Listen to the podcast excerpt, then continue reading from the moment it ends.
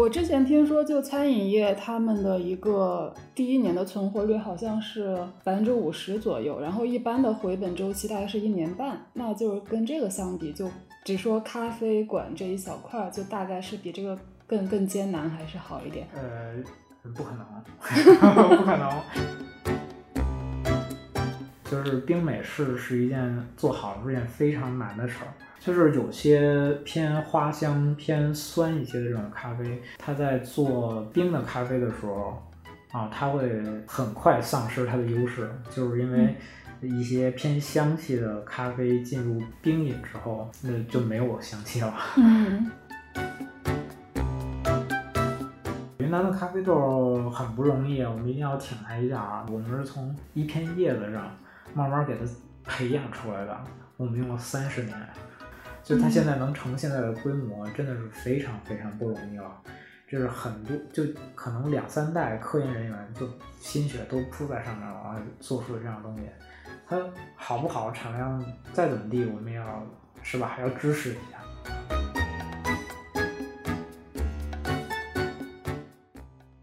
欢迎收听本期《不爱学习》，我是小天，我是舒阳。我们这档播客相信教育要回归人的本身，才能帮助每一个人。面对不确定的未来，我们会用满满的好奇心去探讨当下有意义的教育议题，去观察和分享当下最有趣的教育实践。本期我们继续职业访谈这个系列，这期我们采访到的呢是坐落于北京望京地区一家写字楼里的咖啡馆“刻度咖啡”的老板王瑶，拥有一家属于自己的小而美的咖啡店，是很多都市年轻人的梦想，而他就是实现了这个梦想的人。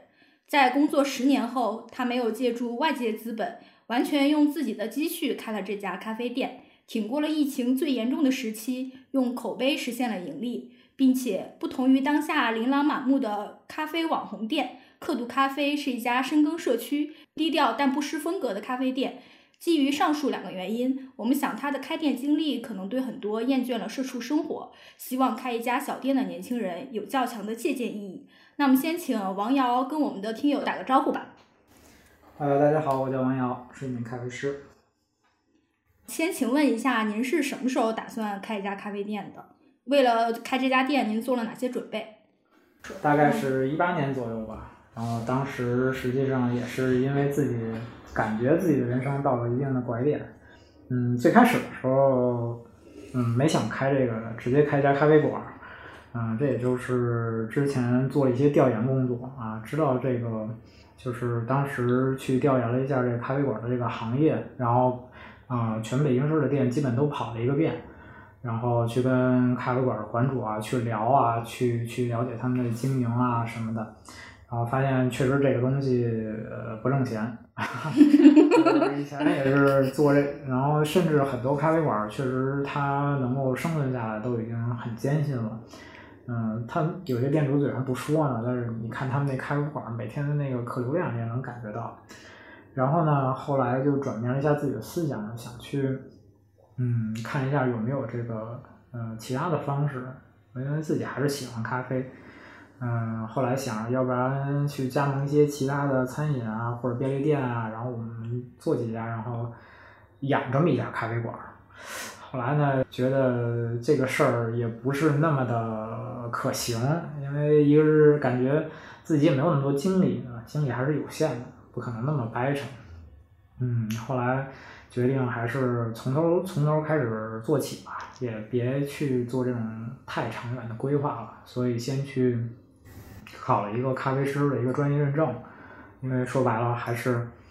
呃，手上也没手艺，这个这个想找个地儿去去练习去实习，可能人都没人没人没人要你，嗯，所以去去学了一下这个专业的认证啊，学完认证之后，然后正好我们一个师姐啊在经营一家咖啡馆，然后才开始自己慢慢打工，然后又练手，然后积累经验的这么一个过程，然后后来才开了这家咖啡馆。嗯，那您就是说考了这个专业认证，它主要就是考试哪些项目呀？嗯，它是一个包括理论和实操嗯一起的一个考试，还是很专业的。嗯，是全称叫做国际精品咖啡师协会的咖啡师认证。啊，这个是一个国际认证啊，英文缩写 SCA。就一般一个咖啡店里面一定会有这样的一个拿证的咖啡师吗？嗯，不一定。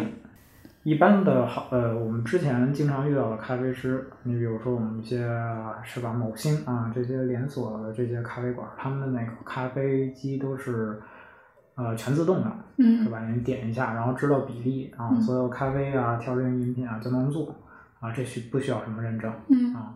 然后一些像我们这些小的咖啡馆用的都是半自动咖啡机，有一嗯部分是手动操作的。嗯然后这样的呢，也有一部分是没有呃这种怎么说这种专业考证这个这个认证的，因为呃说白了就是很多小孩儿吧，在刚入行的时候也选择是先学手艺，然后后边看看有没有机会再考这个认证。嗯嗯。嗯，然后有一些像我们这种，嗯、我去考呢，主要是因为我这个人在社会里边前边的时候一直在服务于呃一些军工的一些体系啊标准，然后所以呃包括 IT 行业的一些体系啊一些标准，所以我比较认这个东西，嗯。就是我们呃所以去去到他这个体系里边从去他这个标准里边儿去考这个认证，啊是这么一样，就是也不是所有人都在考。嗯嗯，就是说，但是拿到这个认证，是不是对于从事咖啡这个行业或者找工作还是有一点点用的？嗯，我觉得还是挺有用的，嗯因为，呃，嗨，这个东西就像上学一样，嗯就是咱们谁也不能说都是一个大学毕业的，谁嗯学的好，谁学的不好，是吧？嗯学了什么知识那都是自己的，是吧？嗯，有的人去那儿学，可能就是那么走个过场啊，考个证啊就完了。但是你要是真想去学东西，嗯，去考这个认证还是不错的。它能让你从一个非常有体系、非常全面的一个角度去了解做咖啡这件事儿嗯啊，然后告诉你很多已经有的一些呃精准的一些参数嗯啊，还有一些标准，嗯、这对你在后面面对不同的咖啡豆种类啊、咖啡制作的时候是是有一个很好的一个体系的一个角度的。那现在开咖啡馆的人里面，是不是有这个认证的也不多啊？嗯，据我所知还是挺多的，嗯，或者是像我现在也是，就是逐渐的还是在这个体系里边接着去考这些认证。你比如说，我们考完中级有高级，啊，考完咖啡师有品鉴，有这个冲煮，嗯啊，有等等等等的，啊，大概有好几项，然后从初中高都能考。嗯哎，嗯然后除了这个体系，还有其他的咖啡体系。我们刚才说叫国际认证精品咖啡师协会，还有一个还有一个单独的体系是意大利的嗯啊，就是意大利人看做咖啡很自信啊，这个自己单拿出来。嗯，因因为我们外行没有概念嘛，就能不能把它跟红酒的那个体系对比一下，是比那个更加复杂，还是没有它那么复杂？嗯、差不多，其实非常的相像。嗯啊，也是要从嗯、也是要从风味轮去去做那个相关的品鉴，但是嗯红酒因为它不用制作嘛，啊嗯，但是所以这品鉴只是一方面。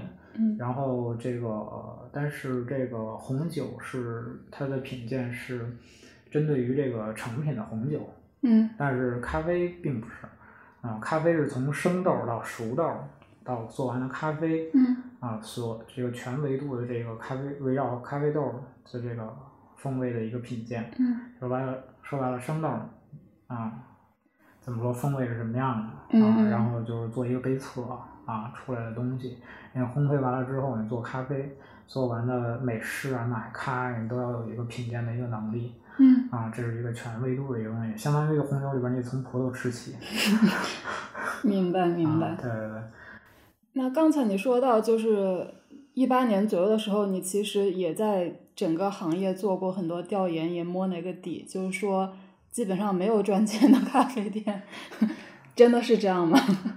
呃，也不是没有赚钱的，嗯，我们也能看到，呃，类似于某些社区里边儿做了十几年的呃那个咖啡馆他们也在某些以某些形式在呃存活至今，啊，那不可能说人家没有盈利嗯啊，啊，但是绝大多数怎么说呢？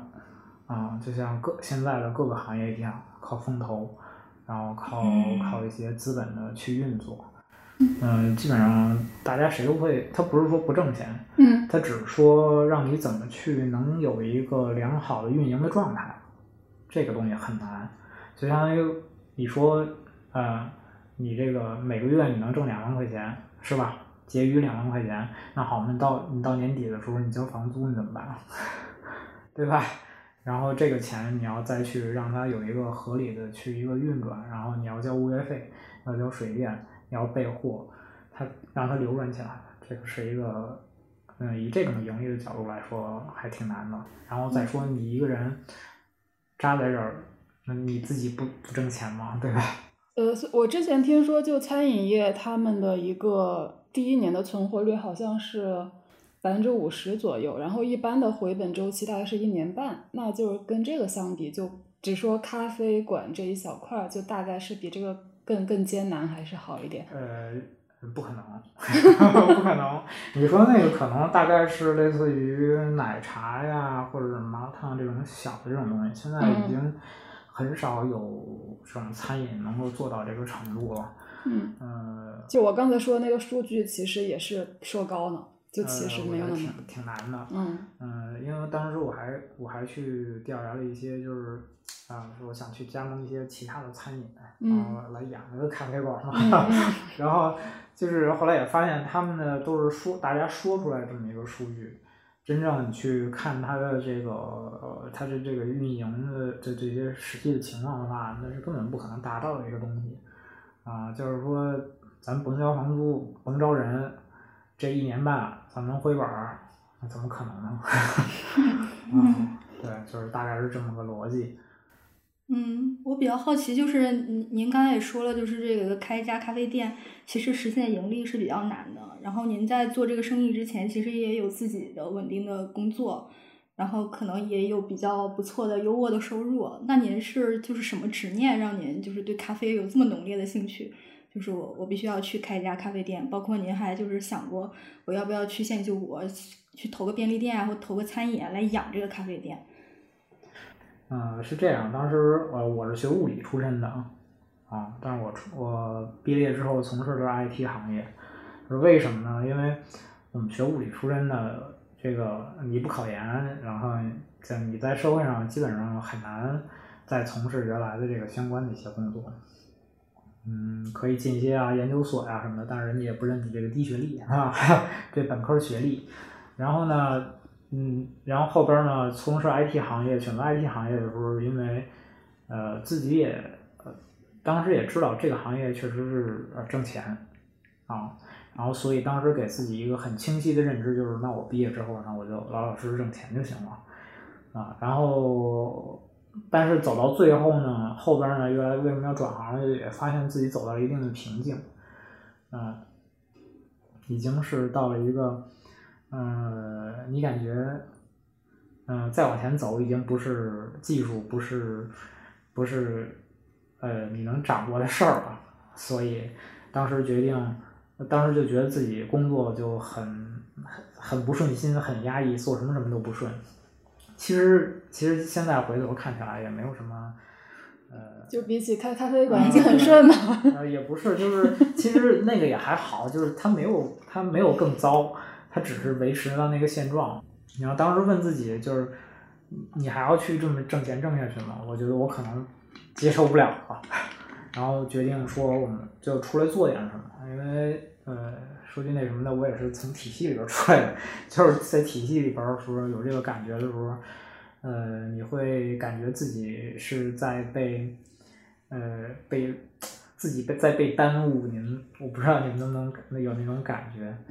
然后，呃，那那既然做那么不开心，那出来要做的话，那当然想做一个自己喜欢的东西，嗯啊、自己感兴趣的东西。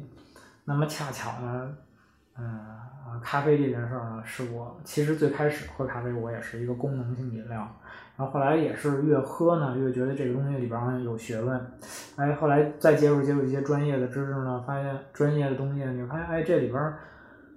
还有甚至有体系啊，有标准在里边。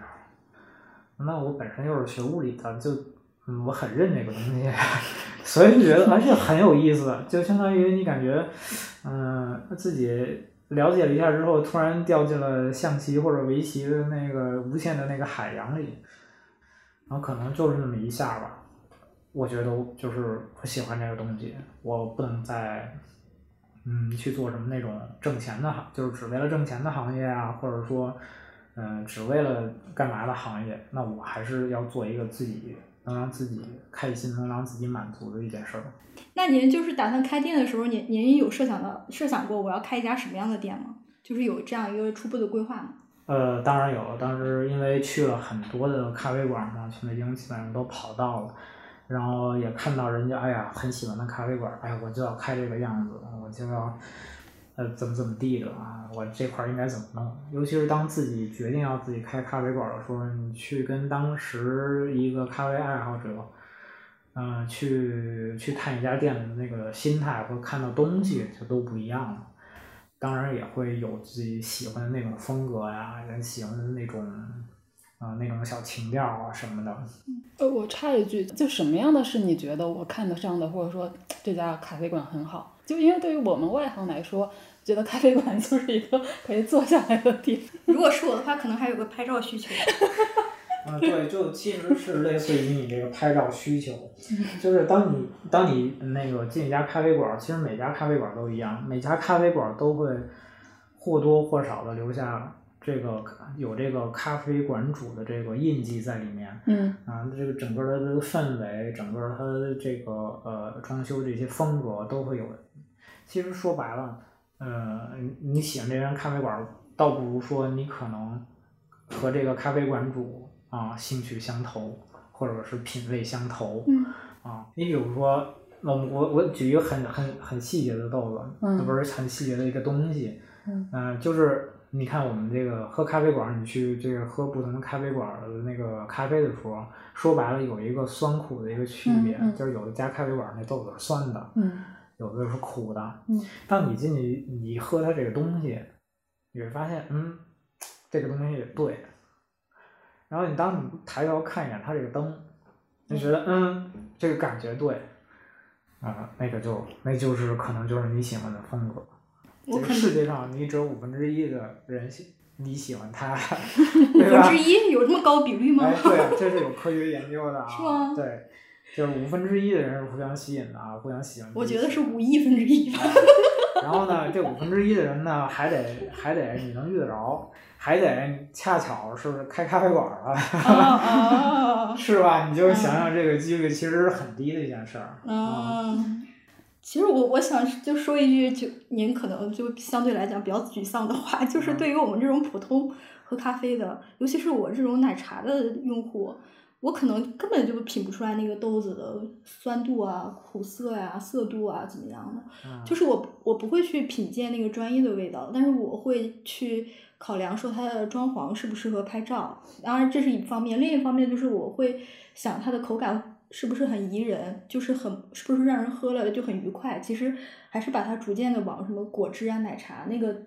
那那那那个产品系列上看啊，因为现在就比如说像 Manner 什么的，嗯它加入什么橙皮啊，嗯就是就是现在就好像咖啡有一个趋势，就是逐渐的奶茶化，或者是呃那个水果水果嗯茶化。对不知道你们怎么看待这个现象？啊，呃，这个挺好的，这个东西，嗯、挺好的对，因为其实这个美东西没有什么，就是，嗯、我也喝奶茶，我也喝奶茶，然后甚至这个是吧，就某茶出新品啊，什么呃某雪出新品啊，我都会特地买过来尝一下，然后寻找一些灵感。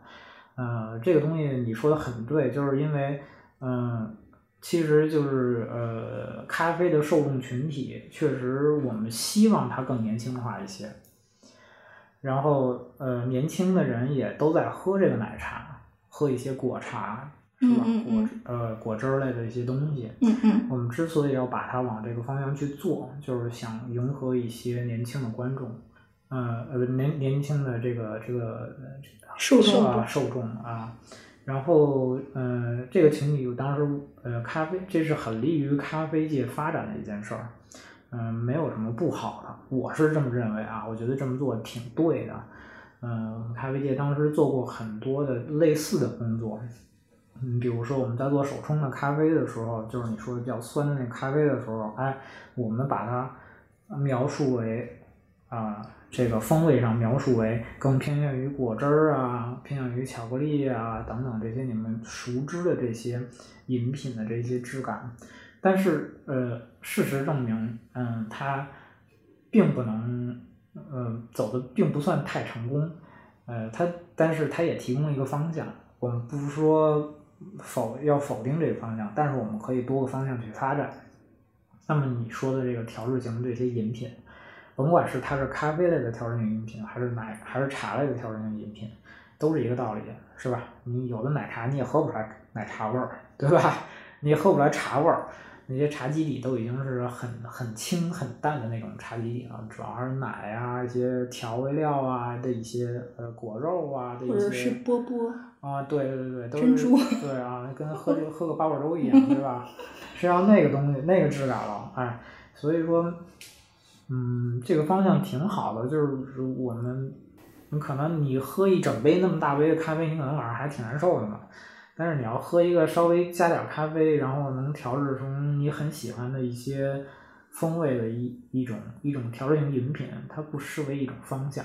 而且目前看起来这个方向还做的还挺好的，就是我们再去看这个呃各种咖啡节上面，大家都这么做的，加一些酒啊，加一些水果啊，加一些什么椰果啊这些东西，哎，现在好像放什么桂花，啊，已经过时了。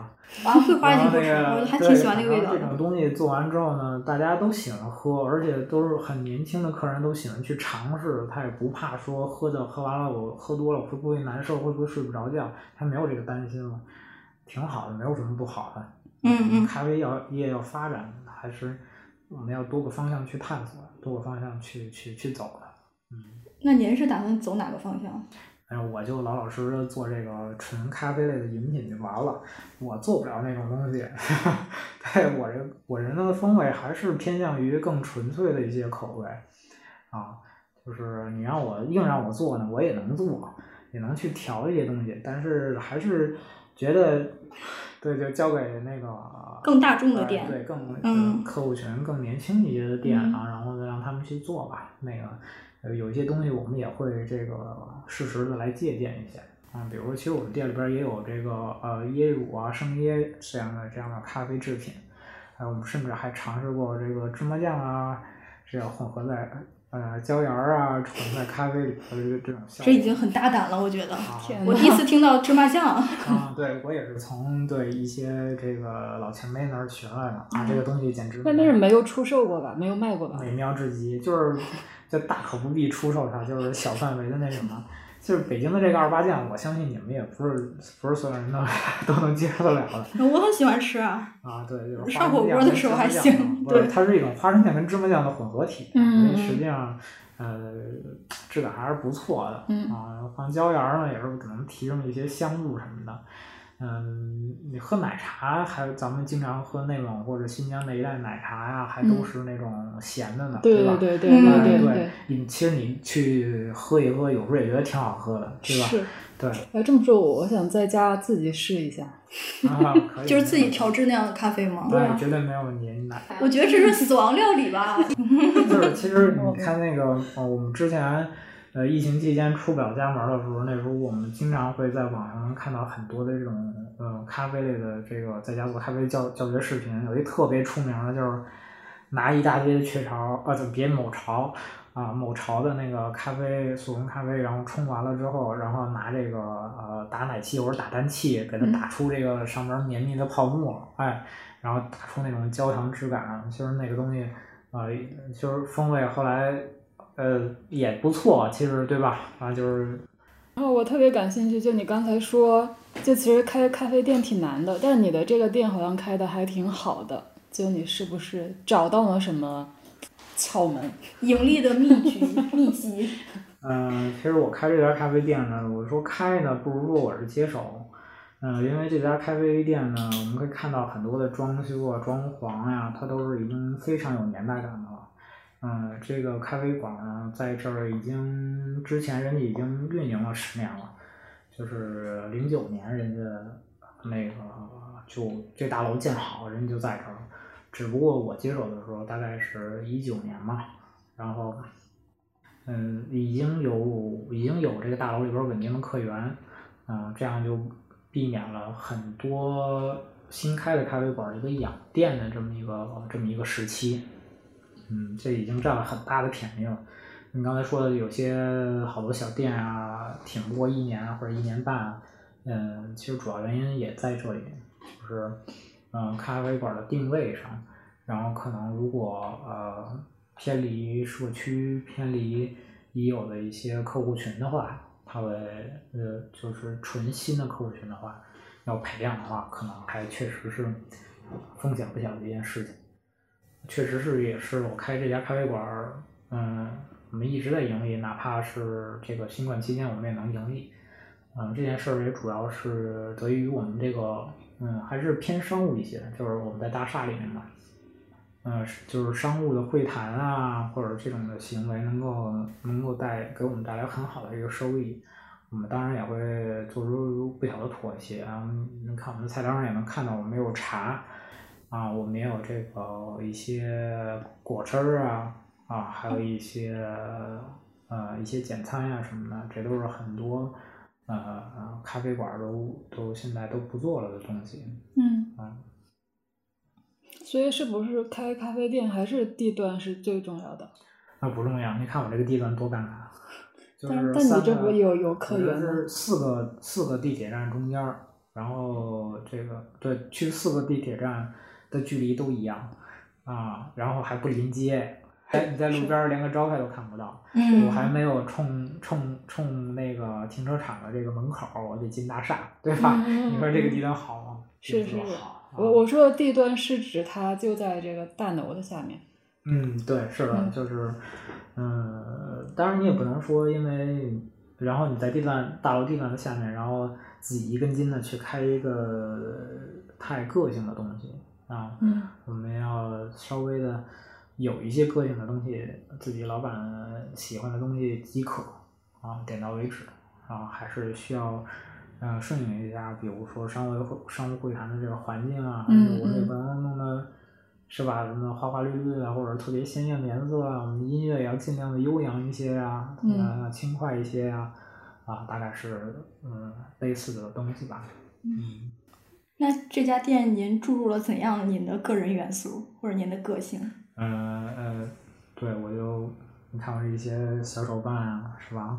然后一些盲盒拆的东西啊，哎，等等，这些都是，但是基本都隐藏在小角落里，啊，还是好，包括一些字儿啊，一些画儿啊什么的，一些一些文创类的东西啊，呃，放在橱窗里边啊，呃，也有很大的书柜，但是我觉得是，如果书柜里边都塞满书了，这也太压抑了，对吧？那更让人觉得太太太太沉重了，然后这个放一些这些东西呢，稍微调剂一下也挺好，所以也不会影响这种商务会谈的这种，呃，想谈个正事儿的这这种氛围，就还好，嗯。那您真正经营这家店的时候，有没有跟您就是之前的预期或设想不同的地方？啊，那太多了，啊 那太多了。就是比如说这个关于这个做餐啊，还有这些茶呀这些东西，其实跟我这个啊，你去大家其实都一样，就想做咖啡，我们就老老实实做咖啡，啊，我们拿出最好的最好的东西，最最好的本事来做这个咖啡。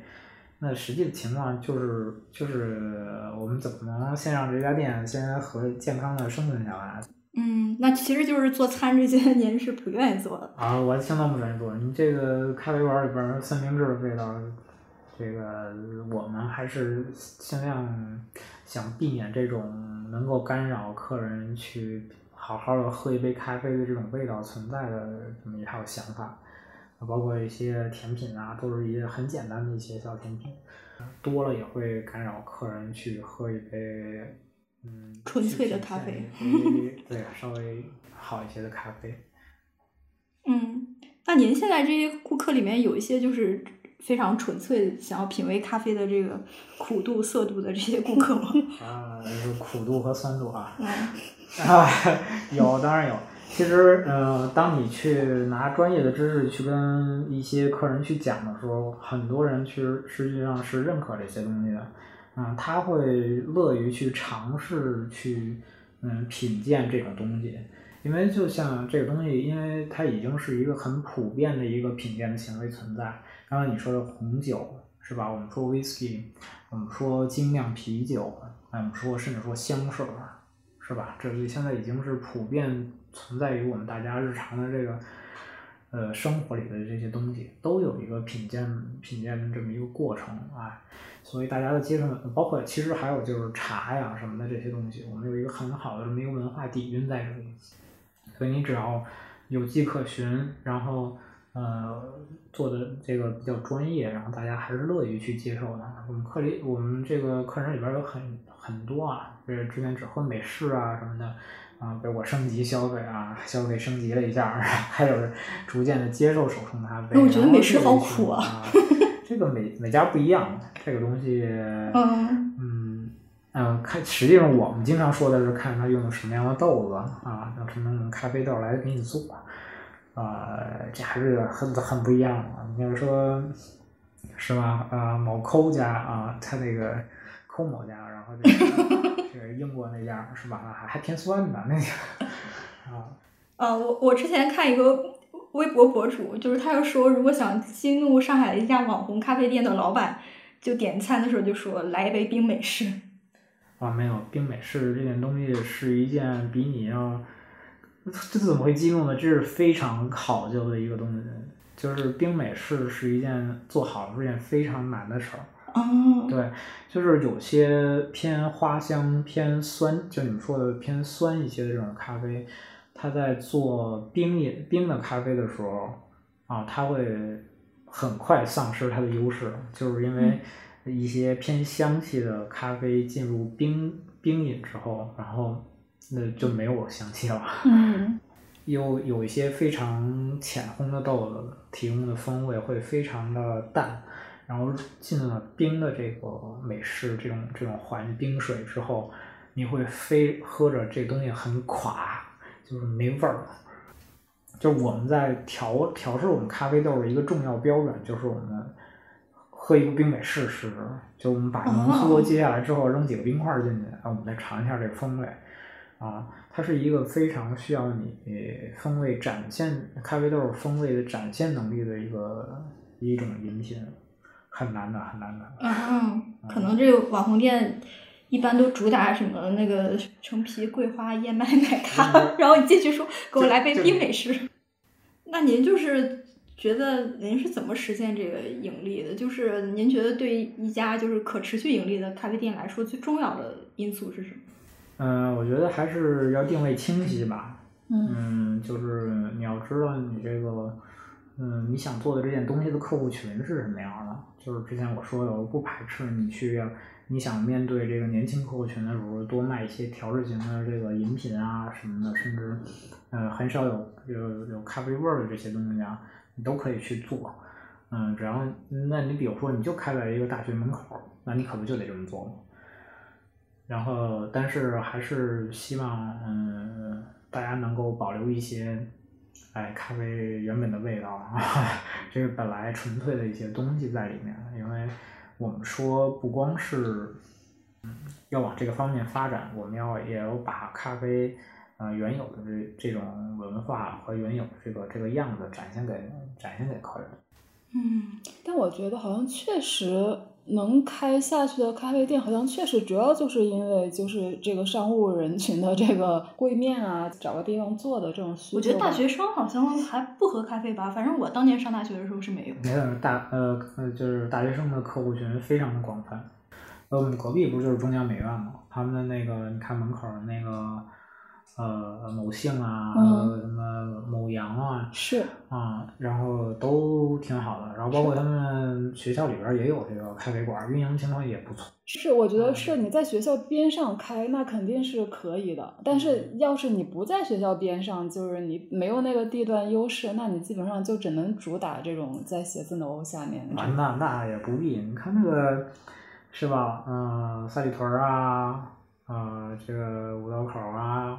六道营啊这种地儿，哎，大家也还都还都是有有那什么的，甚至在这个新冠期间吧，啊、我所熟知一些一些稍微小规模的一些连锁咖啡馆都在大规模的扩张，嗯。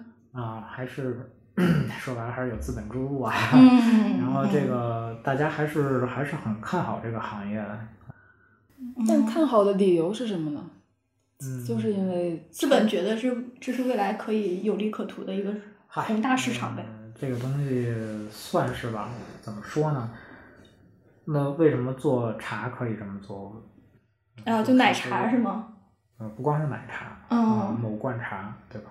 嗯哦小哦，小罐茶。我可以很负责的告诉你，就是以我这个，你看我们的咖啡馆里边有茶，呃，年呃我们会看这个我们这个财务的报表，啊，这个茶确实能够，茶类的饮品确实能够占到你营业额百分之三十左右，啊，这是不争的一个事实。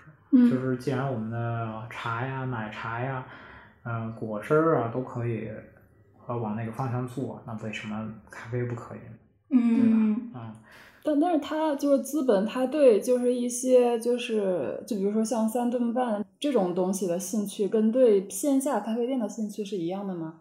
呃，我觉得当然不一样。嗯。我觉得三顿半在面对的市场是某潮的市场，就是它是一种很便捷，它主打是便捷，嗯。然后又有自己的风格在那儿，嗯。而且它主打的环保的理念很好，嗯。嗯，很吃香，啊，嗯还能回收，然后再能给你一定的那个奖励啊，拿再再兑换点咖啡出来，哎，这件事儿做的多好啊！嗯，对。那为什么资本会对线下咖啡店感兴趣呢？线上怎么做？线上更多是吗？啊，对，那不是瑞幸就是一个嗯很好的，那不叫做线上嘛，对吧？嗯其实瑞幸不会，基本不会做是吧？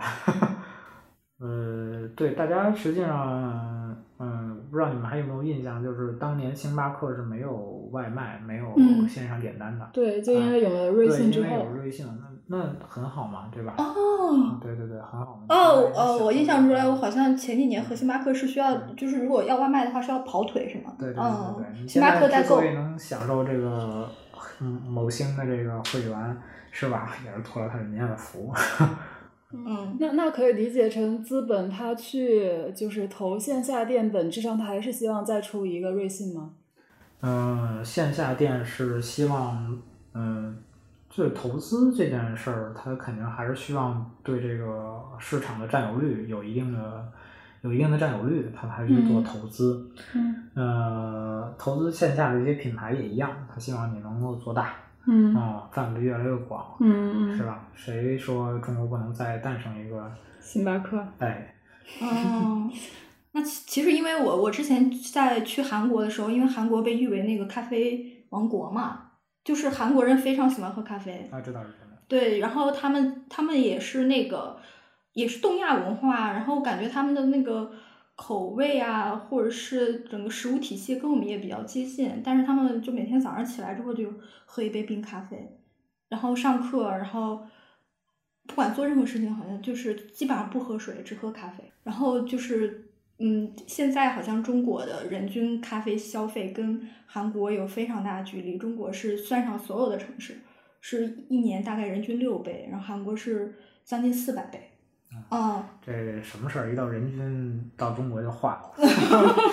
对，这个这个事儿其实是这样，就是你但不用去算韩国，你看看你去算算东南亚，你去越南看看，是吧？越南街边儿那那个越南低滤咖啡，那是吧？一个元一杯啊，这个是一个呃怎么说呢？它是一个不冲突的事儿吧，只能说就是是不是因为我们还是爱喝热水？没有，我们那个可选择的东西太多了。就像你说奶茶是吧？嗯，是吧？某某冰城那对吧？十块钱管饱的东西是吧？那韩国跟美国又有多少？日本又有多少的奶茶呢？对吧？我们可选性可选择性太多了啊！这个南方呃沿海城市还有一些糖水啊这种东西，你去看看他们夜里两三点的时候那个糖水的那个销量，你就知道，嗯，咖啡要做的事儿还挺多的。嗯，那您觉得就是如果现在要选择入局的这些年轻人，您会给他一些什么样的建议？嗯，入局看入什么局吧。咱们说咖啡这件事儿呢，呃，我还是说想说，其实呃，看要看你有没有这个真正有这个兴趣，有这个爱好在里面。嗯，呃，这个是需要你有相当的热情来做的这件事儿。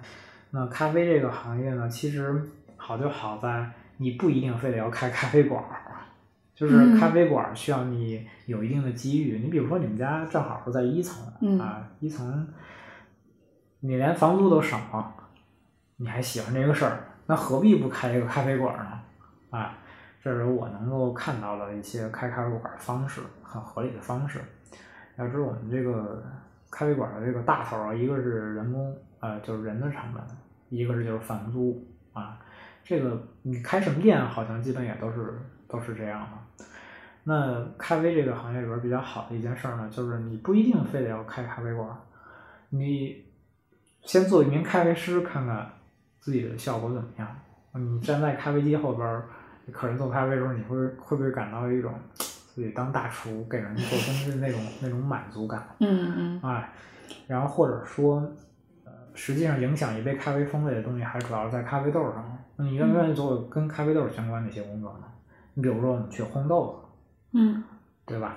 我们去去做这个这个咖啡设备的这个这个销售啊，或者是是推广啊这些这些工作，嗯其实围绕咖啡能能做很多事情嗯，你刚才说的烘豆子是一种工作吗？啊。一个工序吧。就是咖啡豆，我们要从生豆给它烘成熟的，说白了就是熟的，然后我们再再进行进咖啡机再给它烘是就 把它烘熟了。啊我的意思是你你店里会专门招一个人在那儿烘豆子吗啊，吗？不会不会，就是我们都是从人家那儿烘好的买过来再用的。对，啊这个对，就跟那个你看，我们也没有后厨，有个后厨，没准真干出这个事儿来了。就 啊，就就相当于有专门的这种制造那个企哎业，就它需要这种上游的人手。的一些烘豆商、嗯烘焙商，哎。嗯他在他买他从海外啊，或者从那个呃哪儿哪儿收过来的这些生豆，然后他嗯通过呃自己的技术啊，把这个豆烘熟了之后，然后卖给你，嗯然后你再去再去制作各种各样的饮品。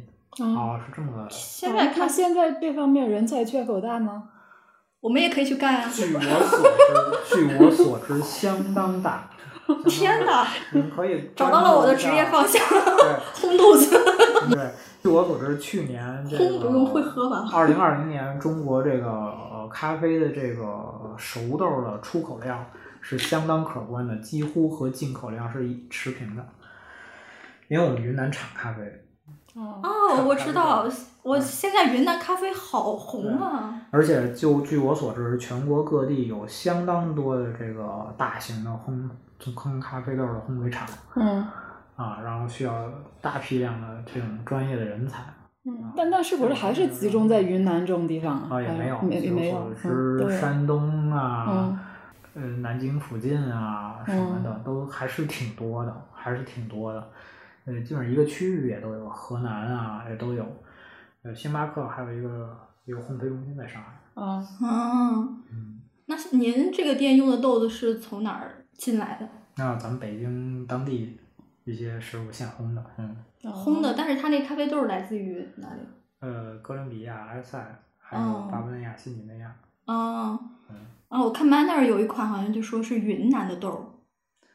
呃，对，云南的咖啡豆很不容易，我们一定要挺它一下啊！能能喝不能喝的，就是好不好的，我们一定要挺一下。就是我这么认为的，嗯嗯，我们可以去这个去去某站上，啊，B 某上去去搜一下这个这个视频，非常珍贵的。我们人家当时人家不愿意给我们种子，我们是从一片叶子上慢慢给它培养出来的，我们用了三十年。哦，对，多么不容易啊！对，一棵咖啡豆儿、咖啡树生长起来又要五到七年，你，这要再去让它产出豆子，你要再去嗯杂交啊、嫁接啊、调整它风味啊，非常漫长的过程，三十年就这么过去了。就它现在能成现在的规模，真的是非常非常不容易了。这是很多，就可能两三代科研人员就心血都扑在上面了啊，做出了这样的东西。它好不好，产量再怎么地，我们也要是吧，还要支持一下。反正都是自己的东西，我们自己突破了技术壁垒，没有种子，我们就人工人工造出来的，这种是，这太不容易了。嗯，嗯但我觉得现在这个云南的咖啡豆已经形成一个比较宏大的产业链了吧？因为我最近看了两部影视剧，最后男主角的结局都是辞去了在北京的工作，然后去云南采咖啡豆，然后做咖啡。对，这主要是云南的功劳吧，就是就是云南，它是一个吸引人能吸引人去干各种各样事儿的这么一个地儿，啊开个 客栈啊，是吧？呃，弄个采茶呀开咖啡种咖啡豆啊，象征着哎爱与梦想。哎，对，那那个刚才你说，就其实大家可以把咖啡师当一个就是更低一点入行门槛嘛。那你觉得除了除了就是喜欢咖啡这件事情之外，就一个人就他可能一个什么样的人他会比较适合做咖啡师这种工作呢？呃，说实话，其实这个咖啡行业现在咖啡师的门槛儿还挺低的，挺低的。嗯我见过有十六岁刚进入社会的，嗯也有四十多、五十多，这个刚刚卸下家里负担的，嗯哎，然后都都有，嗯嗯各个水平、呃文化水平的呀，各个年龄段的呀都有。嗯嗯，怎么说呢？嗯，那他们你有观察过他们哪哪些人他做的时间是比较长久的吗？呃，那还真的是有兴趣的人，有热情在这里面的人，就哪行不都一样嘛，对吧？嗯。嗯嗯，很少能像是那种，嗯，比如说，这教师工作，这一做做一辈子那很少，啊、像这样的很少，就是那种被动选择呀、那种的很少。说我迫不得已做咖咖啡师啊，那很少，能能做很长时间的，对，嗯。嗯。嗯，我感觉影视剧会把这个职业塑造的特别的，嗯，怎么讲？特别的先锋，特别的精英，然后特别时尚。有吗？有啊，我感觉 很多影视剧里的咖啡师都是呃富二代，然后多金，嗯，然后就是追求自我梦想大。家大家有一些误解吧，我觉得，嗯，怎么说呢？嗯，我不知道你们听没听过这句话啊？就是呃，我家里就说过这句话，就是说你学嗯你学到的这个东西，它是一门手艺，手艺对吧？它是能够给你养家糊口的东西，那都是你你学到的手艺，那就是你自己的。嗯你手里边有这么一门手艺，就是你走遍天下都不怕，真的是这样。尤其是咖啡行业，这是是吧？国际通用工种。是 是对是。那您对您的这家店有什么长期的规划吗？呃，长期的规划呢，嗯，那就有点像是说教了，是吧？这个这个就大可不必，还是我们就是先做好自己眼前能做的这些东西。嗯、当你很专注的做一个东西做很很长时间的时候，你会发现，呃，自己还有很多，就是越来会有越来越多自己觉得没有那么了解，还需要。去求知的那么一个那么一些东西在里面，嗯嗯，就比如呢，你刚才说的，你觉得还有很多要需要去了解的东西。嗯，那就很专业的问题啊。你比如说，我们这咖啡机的预门蒸怎么用，是吧？怎么用什么样的豆子比较合理？啊，我嗯们这做一杯奶咖的时候和一杯热美式，它有很大的区别。我们怎么去调试这个咖啡豆，让它产生出更好的效果？啊，我们做一杯手冲的时候，我们要哪种咖啡豆，我们要用什么样的手法？它的粗细到底是什么样？它的密度高了会是什么样？它的密度低，嗯这个粉粗了，我们又会是什么样的效果？嗯哎，我们要有一个多好的什么样的豆子，有一个什么样的合理的萃取率，哎，这是都是我们嗯越来越深入，你越来越哦发现要面临的问题。啊，嗯这和每行每业，嗯，就是各个行业都一样。你嗯越走的越深，你越发现自己有很多不是自己不知道的东西、不确定的东西。嗯你要去自己去求知，自己去论证，嗯这嗯是一个很长的一个过程。嗯，你刚才说这个开开馆儿长期的规划，可能还是说这个吧台外面的事情。我还是现在有点沉浸于吧台内部的事情。嗯 就沉浸于咖啡豆和咖啡本身。啊，嗯对，咖啡机啊，咖啡豆啊，啊等等这些东西，包括奶的品质啊这些东西，哎等等这些这些这些吧台后面的事情吧。嗯长期的规划还是，呃呃，怎么说呢？像我们的咖啡馆其实定位一样，嗯、我我希望我们能够逐渐的作为成为一个，嗯，深耕于就是社会就是社区型的这种咖啡馆儿。像你们要是去过日本的话，你会发现就是很小的一个小巷子里边，可能有家咖啡馆，它已经在那儿开了六七十年了。嗯对，就它这个周边的客人可能就两代人都是两三代人都是这一个口味，他就觉得这个东西好，他就觉得这个口味对，因为他从小就就喝这个这就这个口味，等他哪天回来的时候呢，一进这个咖啡馆，哎呀，还是这个味道，那就对了。我们也想追求这样的效果。我再问一个问题，就你刚才说站在咖啡机背后就很幸福，这种幸福是因为你觉得你能把自己做出来的咖啡带给客人吗？是这种幸福？嗯，就做的过程就很幸福。呃，类似吧，就是你看一杯咖啡，实际上相当于你一件，呃，你所学和你所掌握知识的一件作品嗯啊。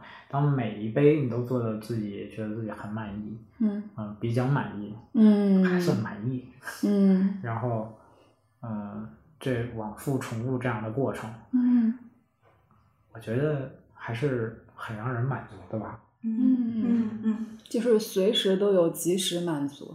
你很辛苦的调调了豆子，你很辛苦的练练了自己的手艺，嗯是吧？你很很很很很辛苦的挑了一些装饰啊、原材料啊、嗯配料啊什么的，包括比例啊什么的。那你把它呈呈现给客人，客人觉得嗯不错，挺好，然后嗯天天来。就是用日剧的话来说，就是每一位客人都能感受到你蕴藏在咖啡里的心意。因为日日剧你就很会去写这些小确幸啊，啊是日常平淡生活里面的那种那种那种那种满足感。就是哦，可能你拿一句话去补充一下这个刚才那个呃，什么样的人能够嗯成为一名好的咖啡师，或者能够做咖啡师？我觉得呃，对生活充满热情的人很适合做一名咖啡师。好，这期播客咱们就先聊到这儿。听友们如果还想追问一些跟咖啡或者开咖啡馆有关的问题，可以在评论区留言，或者关注我们的微信号“不爱学习 Pod P O D” 那个 Pod，加入我们的听友群后，把你的问题抛出来。更多的讨论在我们的听友群里。再见。拜拜。